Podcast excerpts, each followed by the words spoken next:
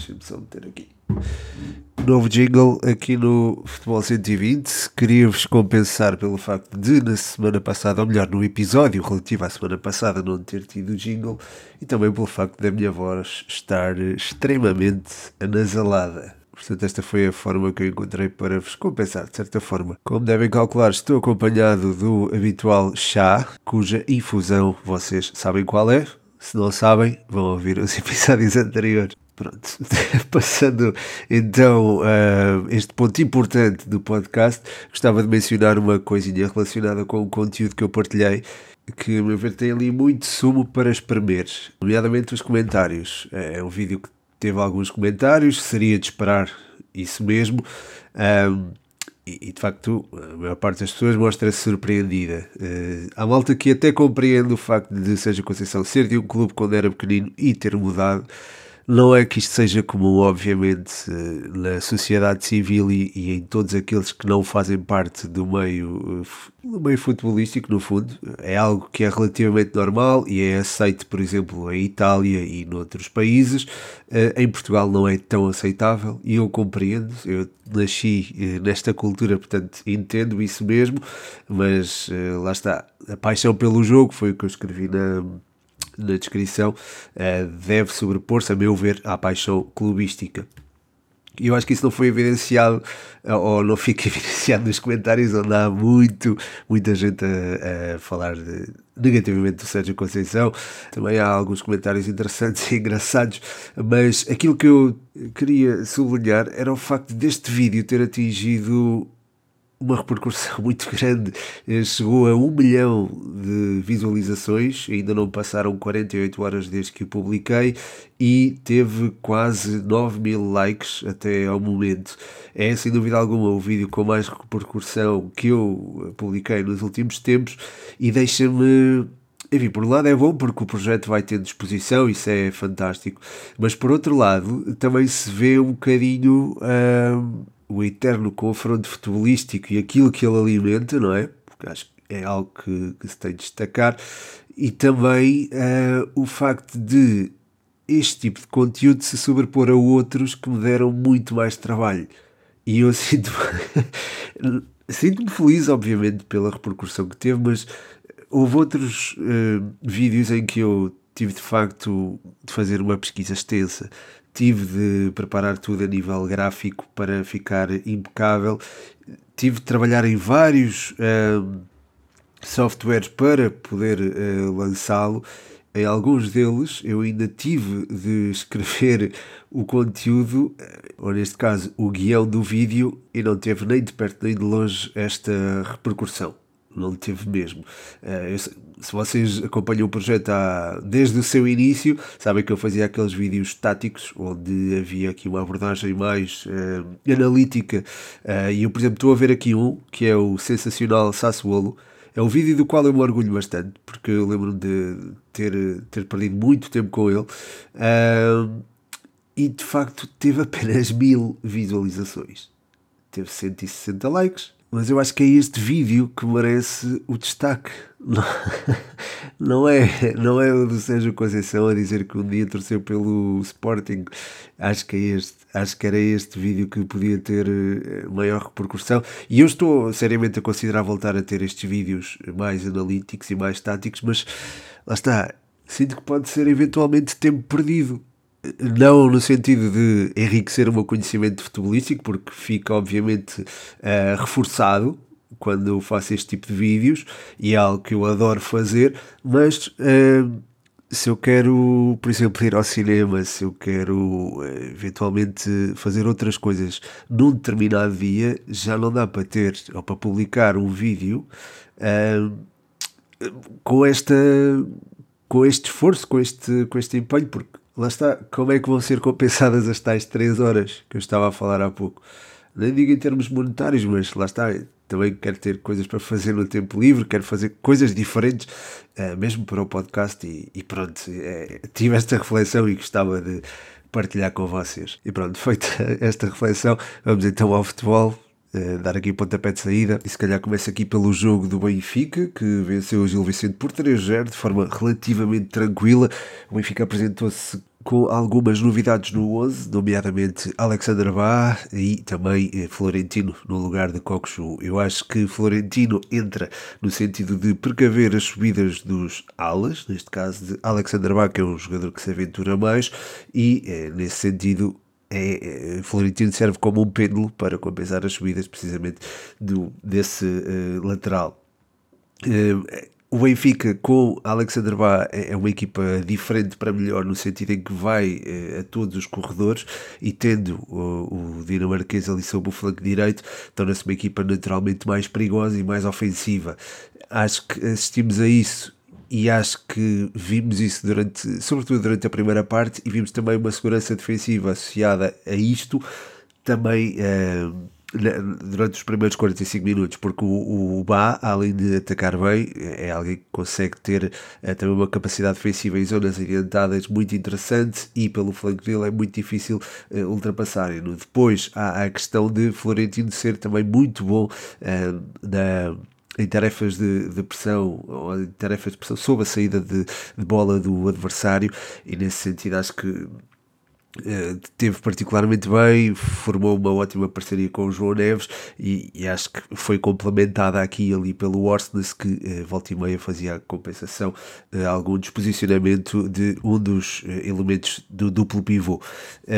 a nível ofensivo o Benfica esteve melhor e, e, acho que as bolas paradas fizeram toda a diferença. O Benfica estava de certa forma habituado a bater cantos ao primeiro poste e às vezes a tentar o canto direto muda-se a abordagem. É, Di Maria passou a bater os cantos uh, sob o lado esquerdo do ataque e eu acho que isso refletiu-se no resultado. Uh, dois dos três gols do Benfica foram apontados dessa forma e acho que uh, é sintomático daquilo que o Benfica estava de certa forma a perder uh, com a inclusão de cantos muito chegados ao primeiro poste, uh, e, enfim, é certo que deu resultado, já, já houve um canto direto, mas eu acho que um canto direto para não sei, para, para 300 cantos, não sei. Acho que não é um aproveitamento propriamente uh, interessante. E a meu ver, o Benfica foi muito mais eficaz nas bolas paradas nesta partida, não só nas bolas paradas, como também no jogo em geral. Uma exibição muito bem conseguida, muito sólida e que dá também boas perspectivas de futuro aos encarnados, até porque lá está, tem um duelo marcado para quarta-feira, onde eh, irão enfrentar o Vizela para a Taça de Portugal. E também na Taça de Portugal está o Futebol Clube de Porto, que acabou por escorregar frente ao Rio Ave eh, em casa. Nesta partida eu acho que é justo reconhecer a ótima primeira parte do Futebol Clube de Porto, conseguiu criar um caudal ofensivo impressionante e eu confesso-vos que tinha um post uh, pensado para o final da partida, onde comparava uh, aquilo que Francisco Conceição, PP, Galeno e Evanilson tinham conseguido desde que assumiram a titularidade da, daquele quarteto da frente e, e de facto o Futebol Clube de Porto torna-se mais perigoso com aqueles quatro, só que no jogo frente ao Rio Ave isso não ficou evidente. Uh, a entrada do, do, do Futebol Clube de Porto no jogo, volto a dizer, foi muito interessante. Uh, conseguiu, por exemplo, uh, eh, 74% de posse de bola, 9 cantos, uh, 7 remates, isto tudo na primeira parte, e foi muito também fruto da dinâmica que os alas, nomeadamente Francisco Conceição e o Anderson Galeno, conseguiram eh, criar eh, nos, nos, respectivos flancos. O Vendel e o João Mário também se integraram muito bem a nível ofensivo e o PP aqui e ali foi também dando umas ajudas eh, nas laterais, partindo do, do meio. Eu acho que isto criou uma dinâmica interessante. O Futebol Clube de Porto conseguiu acercar-se da área do Rio Ave, só tendo três centrais, ou, ou este este quarteto jogando frente a três centrais poderá ter eventualmente dificuldades para penetrar um, a área contrária, sobretudo sendo os três centrais, uh, tendo os três centrais muita qualidade. O Miguel Nóbrega está a fazer uma época. Uh, a melhor época da carreira dele, a meu ver, e acho que é um miúdo uh, que merece esse, esse, destaque e merece também ter esta afirmaçãozinha. Uh, ele tem 23 anos. Uh, o Aderlan é um jogador muito experiente, tal como é o Josué, e acho que são ótimos padrinhos para o, o Miguel. Este, este, este, trio tem trabalhado muitíssimo bem. Um, e, e frente ao Benfica isso ficou evidente, a expulsão do Aderlan acabou por ditar uh, a reviravolta no marcador, até aí o, o, Rio Ave estava relativamente bem no jogo e conseguiu fazer uma exibição muito bem conseguida na luz. Um, depois uh, o Jonathan também teve muito bem, guarda-redes do Rio Ave, uh, efetuou 5 defesas um, e acho que são. Lá está, é um guarda-redes que a meu ver tem muita qualidade e, e acho que a evidenciou. Um, sentiu se calhar um bocadinho a falta do Guga uh, no que toca às saídas e ao desdobramento para o ataque. O Rio Ave não conseguiu criar muito, mas uh, há que ver que a equipa está mais sólida a nível ofensivo. Jogou o João Graça e o Tão Longo uh, na, como duplo pivô e, e, acho que funcionaram bastante bem. depois o João Teixeira muitas das vezes vinha dar um auxíliozinho ao, ao corredor central. O Joca a mesma coisa, portanto houve aqui uma, um bom preenchimento do corredor central que libertou, por um lado, as alas do Futebol Clube de Porto, mas eh, quando a equipa tentava afunilar para chegar à baliza, a verdade é que estava ali um aglomerado de jogadores que impedia que a bola circulasse e eram jogadores que se posicionavam muitíssimo bem. Uh, a meu ver, o Sérgio Conceição mexeu muitíssimo tarde e eu acho que isto acabou por travar um bocadinho a reação do Futebol Clube do Porto, apesar de ter entrado também bem na segunda parte. A verdade é que fez muitos remates, mas enfim, só dois é que foram enquadrados 17 remates, dois enquadrados a nível de posse de bola o número foi inferior e era de esperar que o Futebol Clube do Porto tivesse mais bola. Uh, a meu ver, a gestão do jogo não foi. Acho que a gestão do jogo não foi muito bem feita, no sentido em que uh, o Futebol Clube do Porto, com o Ivan Reimer, podia ter tido outro controle do jogo e tentar provocar pequenas demolições naquele edifício enorme que era uh, o corredor central do uh, Rio Ave, que por sua vez, é preciso dizer, também foi trocando as suas. Uh, nas suas peças, o Joca, por exemplo, deu lugar ao Marius Rosai, também fez o fez um jogo interessante uh, e o Miguel Nóbrega deu lugar ao Patrick William, mas isto já aos 59 minutos. Portanto, eu acho que o Luís Freire foi gerindo bem o jogo, seja o Conceição não, e eu acho que isto acabou por ser decisivo no desfecho do encontro, apesar do Futebol Clube do Porto ter conseguido criar bastante, mas uh, lá está, uh, criou, mas não conseguiu mais do que um empate e neste momento está a 6 pontos do Benfica e poderá ficar eventualmente a 7 do Sporting continuando no futebol nacional, deixaram um desafio interessante. O João Félix ele perguntou-me atualmente qual é o melhor ponto de lança fora os quatro grandes. Um grande abraço para o João. Ah, e já agora, malta, desculpem não ter colocado o sticker de perguntas no Instagram, mas a verdade é que, em termos de gestão de stories e gestão de tempo também não, não foi possível, mas estão, obviamente, mais do que convidados para deixarem temas, como por exemplo deixou aqui o João Félix, um tema que eu acho muito pertinente, uma pergunta muito interessante, um desafio até, uh, que é atualmente qual é o melhor ponta de lança fora os quatro grandes. Portanto, uma pergunta interessante e que não tem uma resposta propriamente fácil, não é? Um, há jogadores a fazer uma, ótimas campanhas, uh, por exemplo, o Héctor Hernandes é um dos melhores marcadores uh, do campeonato, hoje uh, fez um gol frente ao Farense e apresentou-se também a bom nível, é alguém que não atravessavam um período assim propriamente fértil no que gols diz respeito, mas é preciso ter em conta que o Chaves eh, jogou frente a Sporting e a Sporting Braga. Uh, de qualquer forma, uh, é um jogador possante e que acho que é daqueles jogadores que pode fazer a diferença uh, quanto a uma subida ou descida da divisão. Uh, e acho que estando nos Chaves, o Chaves beneficia do seu contributo. É certo que o Chaves continua abaixo da linha d'água, mas a verdade é que uh, com a presença de Héctor Hernandes as coisas uh, ficam mais facilitadas. depois há outro jogador que eu gosto bastante que é o Rafa Morrica. estou aqui a olhar e é o terceiro melhor marcador da, do campeonato neste momento. Está a atravessar um, um momento de forma muito, muito bom olhando para aquilo que foram os últimos sete jogos da Liga, uh, vemos que o Morrica marcou nada mais, nada menos do que oito golos, uh, e isto é, não é de menos, não é? estamos a falar de sete jornadas, oito golos, e ainda uma assistência, portanto não é, não é só os golos que ele marca, é também uh, as assistências que ele faz, e é tudo aquilo que ele contribui para a equipa, é um jogador que tem também uma uma capacidade de ataque eh, ao espaço muito interessante e acho que isto acaba por contribuir para que eh, o Aroca tenha o jogo ofensivo mais fluido, eh, não só o contributo do Morrica, mas do Cristo Gonzalez e do, do Jason também, mas de qualquer forma Morrica tem sido um elemento em destaque e merece aqui uma, uma palavra especial quando olhamos para o melhor, entre aspas, ponta de lança da, da Primeira Liga fora, os chamados quatro grandes. E depois o André Silva hoje também marcou o gol e também merece aqui uma menção especial. Ele esteve para sair do Vitória de Guimarães e continua a meu ver ser um dos, a ser um dos melhores avançados da nossa liga. Ele curiosamente até representou eh, o Arouca, de quem eu estava a falar há pouco.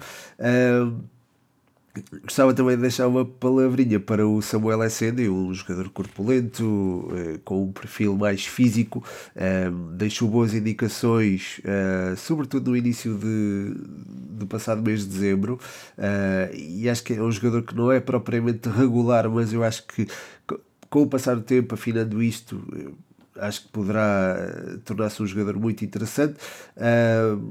tem 26 anos, mas eu acho que ainda poderá eventualmente ter uh, margem de progressão uh, e acho que o Vizela vê, vê nele isso mesmo, até porque acionou a cláusula de compra recentemente e poderá tirar uh, usufruto do contributo do avançado francês. Também merecem menção jogadores como Robert Bozanic, obviamente, o Bruno Duarte uh, e também o Jacobo Aziz, que regressou agora ao Rio Ave, eu acho que pode vir a ser uma peça muito importante na manutenção dos Vilacondenses e pode também ser uma peça instrumental para que se possa eventualmente esquecer o Guga, porque eles são jogadores completamente diferentes, mas eu acho que a ligação meio-campo-ataque pode eventualmente ser feita por Jacob Aziz, que é um jogador que apesar de estar mais vocacionado para uh, atacar o espaço, é alguém que tem também capacidade para recuar no terreno e, e gerar supremacia uh, ou libertar um jogador que joga ao seu lado, nomeadamente, por exemplo, Emmanuel Boateng, que curiosamente acabou expulso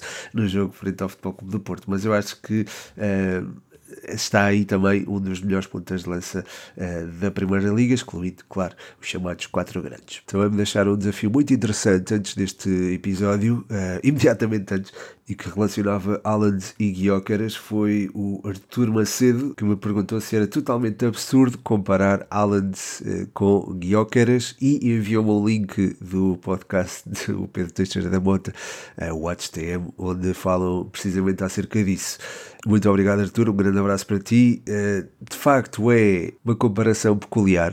Não, porque estamos a falar de contextos completamente diferentes, não é? Porque Haaland está na Premier League e Gyökeres está na Primeira Liga. Porém, há aqui coisas em comum entre ambos e eu acho que isso deve ser sublinhado.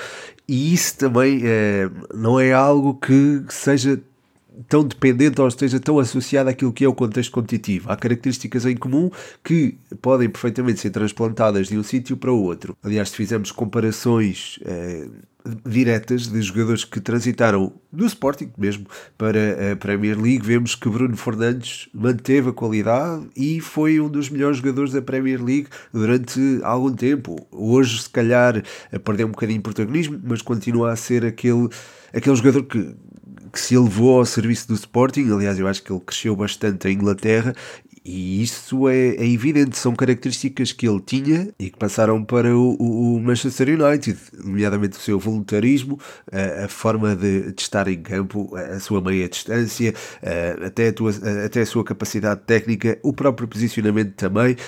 passou a jogar até um bocadinho mais recuado do que aquilo que fazia ao serviço do Sporting.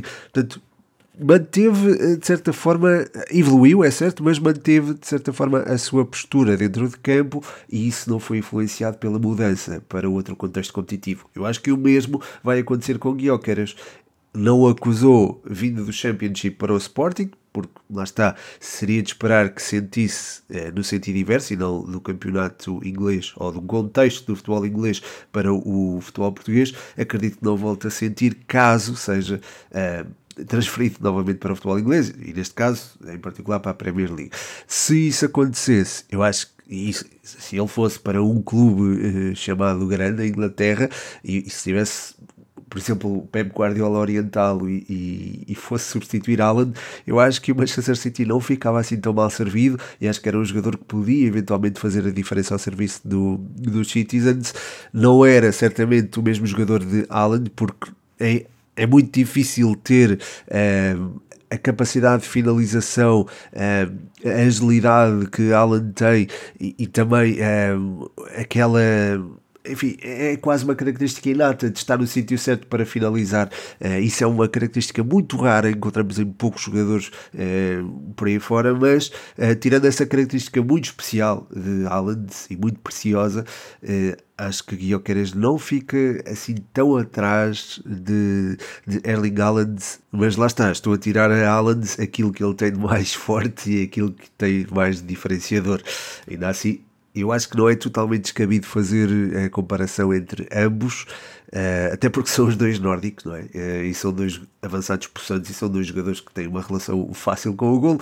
Portanto, é uma perspectiva até interessante ver as coisas e se calhar aqui percebemos a forma diferenciada com que Guioqueres impactou o futebol português. Aliás, eu acho que há certos clubes onde ele podia também ter um certo impacto, como aquele que teve no Sporting, uh, e um deles que me vem logo à cabeça é de facto o Chelsea, uh, que está a atravessar um momento péssimo. E é, queria também falar um bocadinho sobre isso. Uh, os Blues perderam novamente de forma pesada, ou melhor, não foi de forma pesada porque foi uma diferença de dois golos, mas acabaram por sofrer quatro quatro golos frente ao Wolves, depois de já terem sofrido outros quatro uh, na jornada anterior frente ao Arsenal. Isto está aqui um acumular de, uh, de resultados uh, que não está nada famoso para uh, Pochettino e, e, também para o próprio Chelsea. são oito golos sofridos em dois jogos e é também uma equipa que eh, parece não conseguir largar a zona da mediocridade da, da Premier League. Está no 11 posto, eh, agora foi até ultrapassada pelo Wolves e está até mais perto da zona de descida do que propriamente de, do quinto lugar. Eh, portanto, isto é, é preocupante, eh, até porque é uma equipa que, devo lembrar, não é não está envolvida eh, nas competições europeias e, portanto, teria aqui uma vantagem eh, de preparação para as partidas em comparação com os seus adversários. E estamos a falar também de uma equipa que não está propriamente muito atrás dos chamados adversários diretos na luta pelo, pelo menos pelo top 4. Uh, olhamos para o plantel do Chelsea e vemos nomes como o de Raheem Sterling, Christopher Nkunku, Enzo Fernandes, Mikhail Modric. Estes dois custaram juntos cerca de 200 milhões de euros. Moisés Caicedo, que é um, é um, é um jogador que enfim, é, é soberbo uh, e é, é um dos melhores centrocampistas do mundo neste momento. Uh, olhamos para a experiência de Ricardo, uh, Ricardo desculpa, Tiago Silva e, há, e há também jogadores muito interessantes. O próprio Dizazi, apesar de cometer alguns erros, é um jogador muito interessante, não está a ter se calhar a melhor, a, a melhor capacidade de afirmação. O próprio Malo Augusto, a mesma coisa. Enfim, acho que as condições estão todas reunidas para que o Chelsea pudesse, ou pelo menos estavam reunidas para que o Chelsea pudesse fazer um campeonato mais interessante do que aquele que está a realizar. Uh, tem uma diferença de gols negativa, tem menos a um golo e, está ainda assim em primeiro lugar. Isto é, é, caricato porque nós sabemos o investimento que foi feito no Chelsea e, e os resultados que estão a ser obtidos não são nada, nada famosos. Uh, Maurício Pochettino tem, obviamente, um lugar em risco e eu acho que um dos, um dos treinadores que o poderia substituir seria eventualmente José Mourinho, outro seria Jurgen Klopp. Eu acho que é um treinador de projeto e podia pegar no Chelsea e torná-lo uma, uma equipa super competitiva. Não estou a, não imagino a Jurgen Klopp a fazer isso no próximo ano, nem estou a contar que o Chelsea espera. Aliás, o Chelsea precisa de resultados hoje e precisa de resultados no final da época, precisa de garantir uh, as competições europeias e ainda uh, títulos. Eu acho que é preciso esta equipa ter títulos de forma a justificar o investimento que foi feito. Está presente na final da Carabao Cup, onde vai enfrentar o Liverpool. Ainda está viva na FA Cup, mas vai ter um, um desafio difícil com a deslocação ao Villa Park para enfrentar o Aston Villa. Uh, e, e, lá está. Uh, acho que há aqui há muitas arestas para limar. Acho que Pochettino ainda não encontrou, se calhar, a melhor, a, a melhor forma de abordar uh, cada partida. Uh, há aqui uma ausência gritante de uma referência ofensiva. Nico Jackson é um jogador que eu gosto bastante, mas não está a ter o rendimento pretendido. Eu acho que devia haver uma mudança de abordagem. Acho que um dos jogadores que poderia entrar aqui acho que podia mudar muito uh, isto Uh, seria uh, Christopher Nkunku, uh, veio de uma lesão, portanto, obviamente que é delicado, é delicado, é delicado imaginá-lo já a ter um papel preponderante, se calhar ainda não está pronto para ter uh, 90 minutos, mas Nkunku sozinho não faz, não faz nada. Uh, e, e, nesse sentido, uh, o Chelsea precisa de, de, melhorar. A única coisa positiva que o Chelsea conseguiu fazer foi valorizar Cole Palmer, que aos 21 anos é um dos melhores jogadores do, dos Blues, se não mesmo o, aquele que está mais esclarecido e, se calhar com mais vontade de combater o marasmo em que a equipa parece estar inserida. Ainda sobre esses dois jogos, é bom destacar, obviamente, a, a exibição de Diogo Jota, grande, grande jogo do, do antigo jogador do Futebol Clube Passos Ferreira e do Futebol Clube de Porto, impressionante a forma como ele se entrega à partida e a forma como isso influencia talvez o comportamento da própria equipa. Frente ao Arsenal não teve um jogo tão feliz, mas frente ao Chelsea, isso alto nível, marcou um golo e eu acho que foi dos melhores jogadores em campo. Ele, Luís Dias e Darwin tiveram muito bem. Eu sei que Darwin é uma opinião polémica porque atirou nada mais nada menos do que eh, quatro remates aos ferros, um recorde na Premier League, inclusive falhou um penalti, mas a verdade é que Darwin dá muito ao jogo coletivo da equipa uh, e acho que aquele trio de ataque está a funcionar muitíssimo bem, sobretudo tendo uh, a presença de Dominic Zoboslai atrás deles. E depois uh, também houve aqui um miúdo, Conor Bradley, que apareceu muito bem, já tinha feito uma ótima exibição frente ao Norwich e voltou a fazê-lo frente ao Chelsea. Dois golos, duas assistências, um golo. atenção a este miúdo. quanto ao jogo do Wolves, do Chelsea contra o Wolves, boa exibição portuguesa, desta vez de Pedro Neto. Fez, jogou se calhar mais adiantado no terreno, um bocadinho mais flantido para a direita, mas se houve alguma referência ofensiva foi ele, foi o jogador que foi raro, foi raro, foram raras as vezes em que errou passos, uh, muito forte nos duelos também quando isso foi necessário, uh, foi também incisivo na, na pressão uh, ofensiva e acabou mesmo por fazer uma assistência para um dos golos de Mateus da Cunha, ele que fez um hat-trick ao Chelsea obviamente foi o, o homem do jogo, mas gostava também de dar este destaque ao Pedro Neto e também, claro, ao Totti Gomes, eh, apesar de não ter sido uma exibição, lá está, eh, espampanante, porque trata-se de um jogador uh, de uma zona mais recuada, uh, o mesmo digo do José Sá. Uh, enfim, ambos talvez pudessem ter feito uma exibição mais bem conseguida, mas acabaram por ser competentes, tal como aliás Nelson de Semedro, Nelson de Semedro, Nelson de Semedo que uh, compõe também este contingente luso uh, em Wolverhampton. E pronto, chega ao fim mais um episódio, desta vez mais longo que os 20 minutos da, da última semana.